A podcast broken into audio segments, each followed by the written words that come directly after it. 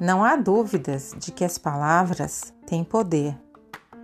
Elas podem destruir ou fortalecer o autoconceito. Mas as palavras devem corresponder a sentimentos autênticos. A autoestima não vem do fato de se enganar a criança. Na verdade, nada poderia ser pior.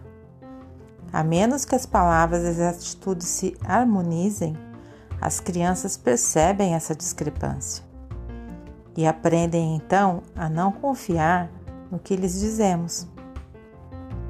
A autoestima elevada, portanto, resulta de reflexos positivos que cercam a criança. Você pode até dizer: bobagem, eu conheço muita gente que, quando criança, teve a pior relação possível com os pais e com a vida em geral. E apesar disso, tiveram sucesso e hoje parecem muito seguras de si e realizam coisas notáveis.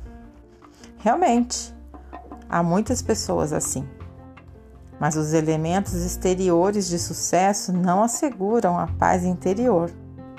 Muitas vezes, pessoas que exteriormente parecem bem-sucedidas pagam no íntimo um preço. Vivem atrás de uma máscara de falsa confiança, na alienação, com defesas neuróticas e insatisfeitas. São solitários que não gostam de si mesmos podem usar constantemente o trabalho como uma fuga. E mesmo assim, sentem a sua inadequação, por maior que seja o sucesso exterior que conseguem demonstrar.